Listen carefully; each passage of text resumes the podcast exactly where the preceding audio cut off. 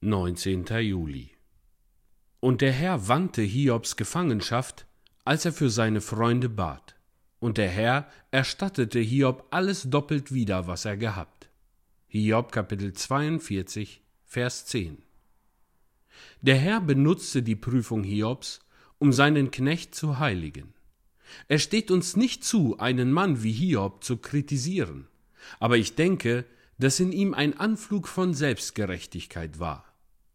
Hiob besaß sehr viel, worauf er stolz sein konnte, wie die Welt zugab, und hatte eine zu gute Meinung von sich.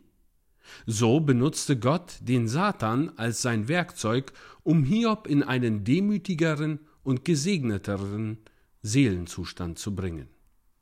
Hiob wurde durch die schwere Prüfung geeignet gemacht, einen größeren Lohn zu ernten. Gott liebte Hiob so sehr, dass er beabsichtigte, sein Vermögen zu verdoppeln. Er soll nicht der Mann von Uz sein, sondern der Mann der ganzen Welt. Nicht nur eine Handvoll Leute aus der Nachbarschaft sollen von ihm wissen, sondern alle Menschen sollen von Hiobs Geduld in der Stunde der Prüfung hören. Wer soll dies zustande bringen? Wer soll die Posaune des Ruhms anfertigen, durch welche Hiobs Name geblasen werden soll? Der Teufel geht zu der Schmiede und arbeitet mit aller Macht daran, Hiob berühmt zu machen.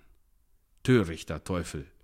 Er errichtet einen Sockel, auf den Gott seinen Knecht stellen will, damit Tausende mit Staunen ihn anblicken können. Wenn ihr den Teufel zornig machen wollt, so haltet ihm die Geschichte Hiobs vor.